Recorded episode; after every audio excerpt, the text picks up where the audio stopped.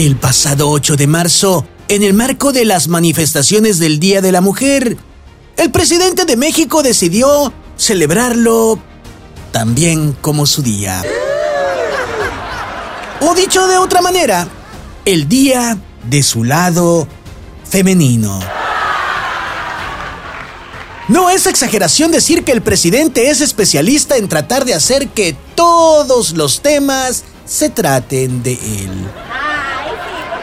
En el Día Internacional de la Mujer, mientras las manifestaciones ocurrían en distintos puntos del país, pero sobre todo en la Ciudad de México, y esto lo digo de manera peyorativa y como licencia creativa, el presidente decidió tomarse una foto enclaustrado acompañado con su harén político.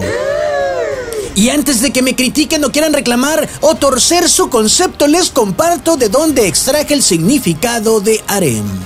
Harem, conjunto de mujeres que viven bajo la dependencia de un mismo jefe de familia. Ay, no, ¿qué es eso? Afuera del amurallado Palacio Nacional, decenas de miles de mujeres manifestándose de manera enérgica pero pacífica. Adentro, un viejito diciéndose a sí mismo, no oigo, no soy de palo, tengo orejas de pescado.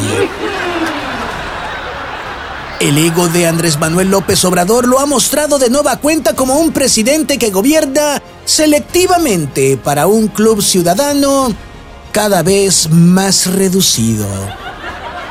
Y no, no es que el presidente le tenga miedo a las mujeres, no.